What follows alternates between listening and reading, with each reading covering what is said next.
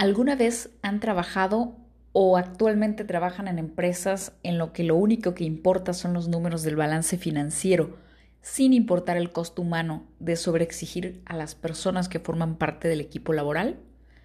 Sobre esto hablaré en el episodio de hoy. Acompáñame.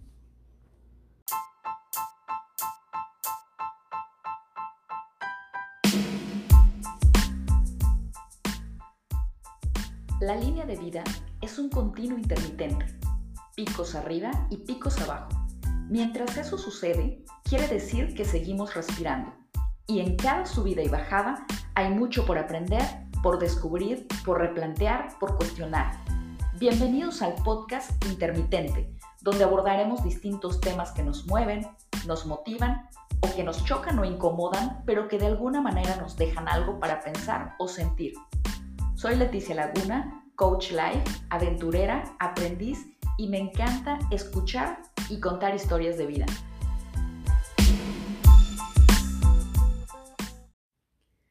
Hola, ¿qué tal? ¿Cómo están? Bienvenidos al episodio número 8 de Intermitente. El día de hoy por algunos problemas técnicos no pude subir eh, el capítulo en la mañana, pero bueno, se los voy a subir un poco más tarde de lo habitual Muchas gracias a quienes han estado al pendiente y me preguntaron.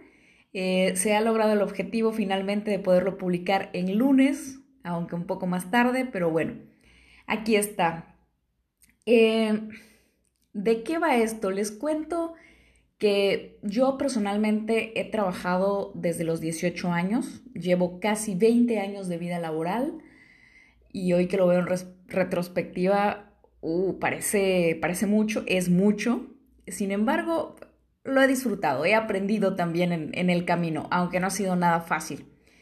Y bueno, eh, a lo largo de este tiempo he pasado por distintas empresas y, algo de lo que hoy quiero hablar acá, cabe mencionar que solo he trabajado en, en México por ahora, por lo tanto hablaré de empresas mexicanas, aunque la verdad es que yo no descarto que esto permea toda Latinoamérica e incluso a países de otros continentes.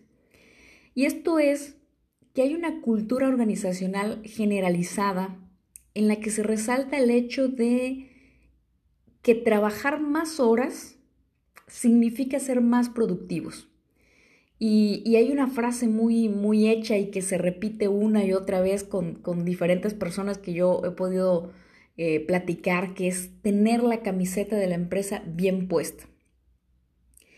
La verdad es que eh, esto de tener la camiseta bien puesta eh, es como un gancho en el que al final de cuentas lo que quieren, yo veo así, es que le vendas tu alma a la empresa y que te quedes ahí sin cuestionar nada, sin poder dar muchas veces tus opiniones, incluso aportar de manera diferente a elevar la productividad de las empresas y simplemente tener la camiseta puesta significa aceptar todo el sistema tal cual está hoy en día.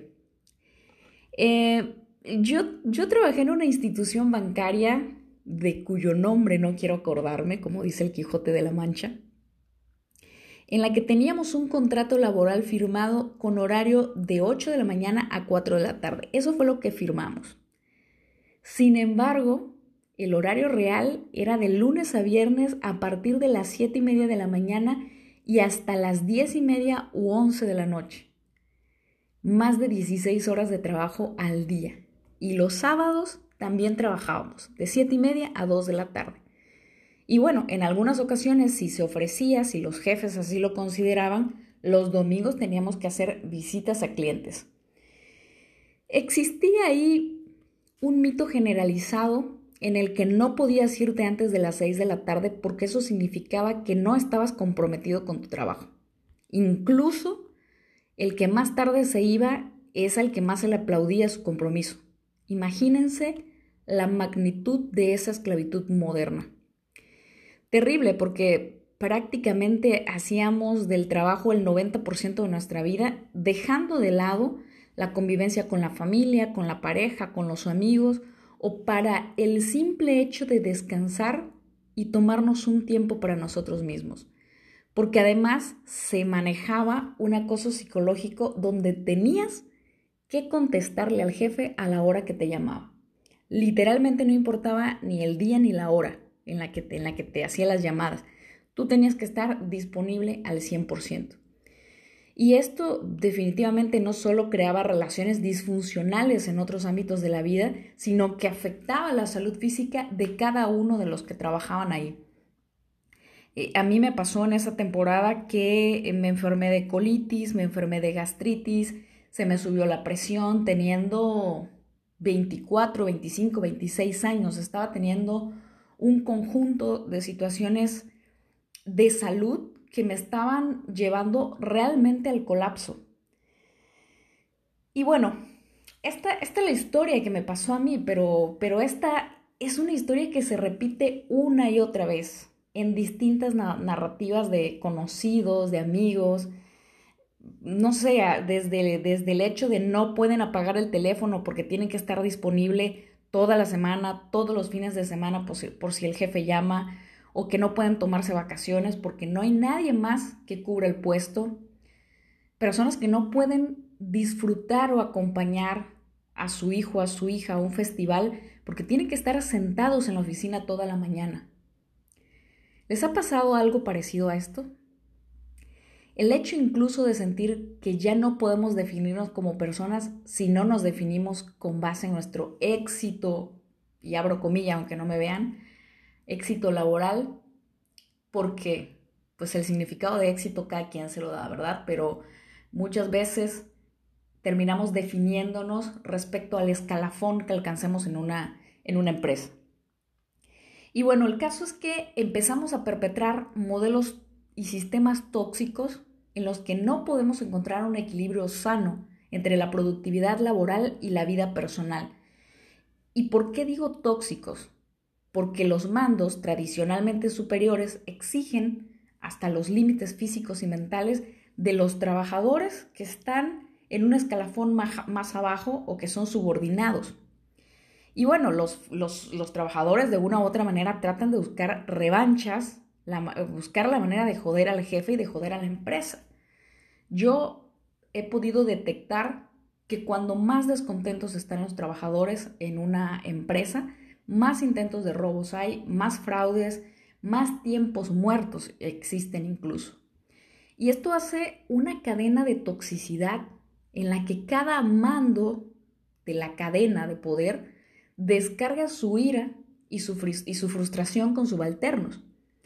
Y estos a la vez con los subalternos que tienen a su mando. Entonces, ese ambiente de inconformidad que se crea, esa pesadumbre, da pauta a una serie infinita de problemas en cada célula empresarial.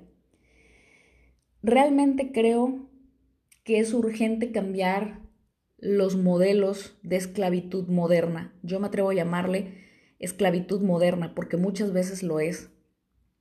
Se hacen círculos en los que los trabajadores se convierten en autómatas. Despiertan para ir al trabajo, están todo el día ahí, comen ahí, salen tarde, solo llegan a bañarse, a dormir y al día siguiente lo mismo y se repite una tras otra, semana, meses, incluso años.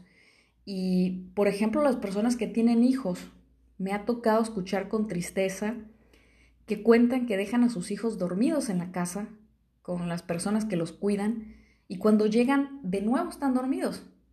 Así que estas esclavitudes modernas, al final de cuentas, permean en el desarrollo de toda la sociedad.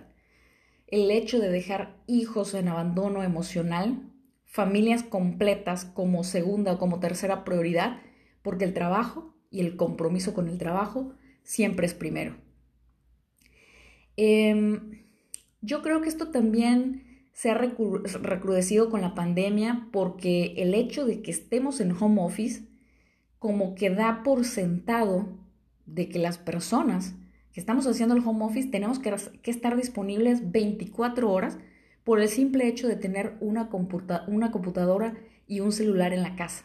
Realmente estamos atados 24/7 a la conexión que tenemos a través de, Internet, a través de estar frente a una computadora, de estar frente a un teléfono y de que puedas tener una videollamada en el momento que sea. Eh, no es una, ni dos, ni tres veces que he escuchado eh, a, compañeros y amigos que me dicen que sus jefes les van agendando reuniones a las 7, a las 8 de la noche, en viernes. Realmente se han perdido los límites de los horarios entre las responsabilidades laborales y tener una vida personal y tener una vida propia.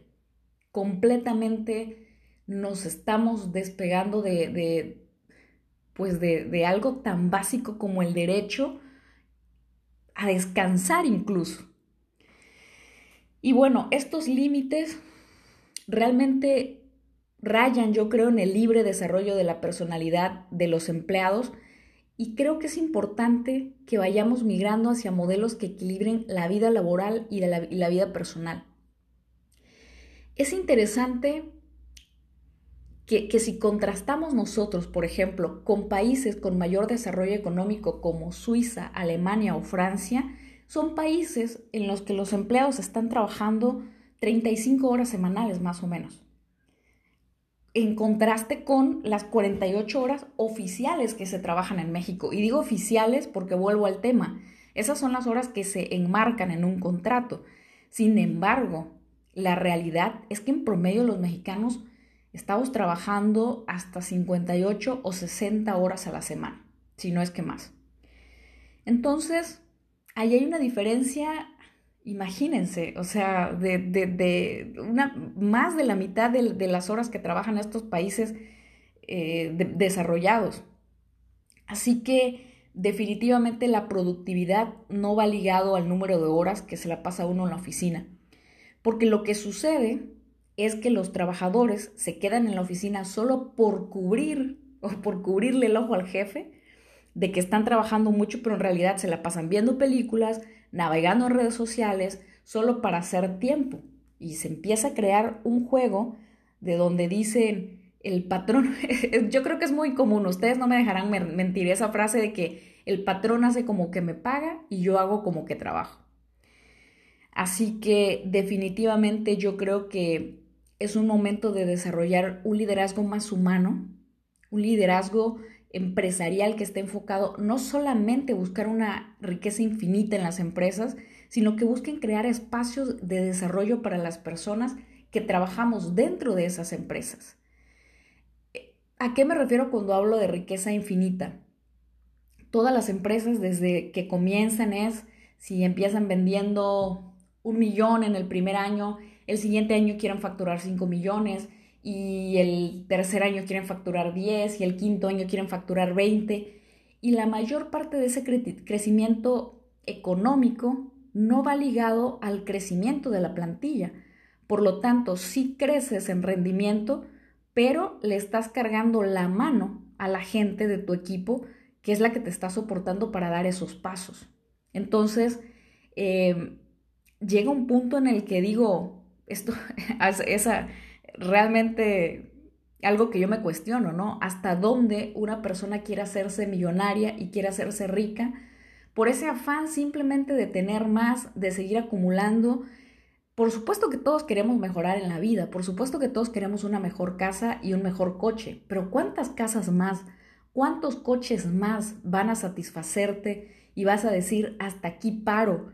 para dejar de solamente acumular ganancias y ver que mi equipo esté bien y ver que mi equipo también esté ganando y ver que estas riquezas que la empresa está generando no solamente se reflejen en mí como empresario o como eh, sociedad de accionistas, sino también en todos mis empleados. Entonces, no podemos hacer, o, yo creo que las empresas no deberían de hacer riquezas infinitas, con, el, con el costo humano de tener que esclavizar a las personas y cada vez exigiéndole más o dándole a veces el trabajo de dos o tres personas. Eh, ha sido muy común y que, que escuchamos historias en las que recortan personal y al recortar personal quieren mantener los mismos niveles de rentabilidad o los mismos niveles de venta pero esa carga laboral se la pasan a otra persona y eso es a costa de su vida, a costa de su salud y a costa de su felicidad. Entonces yo creo que la, el crecimiento no debe estar pagándose con, que la gente que esté trabajando tenga un, tema de, de salud físico, emocional y espiritual en el que se sientan cada vez más deprimidos. Y esto es responsabilidad de todos, sin importar el, área en la que estemos. Yo creo que siempre es importante dar lo mejor de nosotros en cada área, pero también es importante que levantemos la voz, eh, porque no podemos permitir que este tipo de cosas se sigan propagando, que esta cultura siga permeando. Y justamente este es el objetivo del, podcast de hoy, que es crear los espacios, eh, abrirnos a las conversaciones, que podamos tener foros eh, en los que podamos expresar esto, porque creo que sí es importante que podamos mantener ese equilibrio y que copiemos los modelos de, países que lo están haciendo. Eh, yo he visto programas, por ejemplo, en Suiza o en Alemania, en la que la gente tiene un equilibrio perfecto entre irse a su casa temprano y ser más productivo en las pocas horas que están están muy enfocados, así sean seis horas las que van a trabajar, pero están enfocados en sacar adelante su trabajo.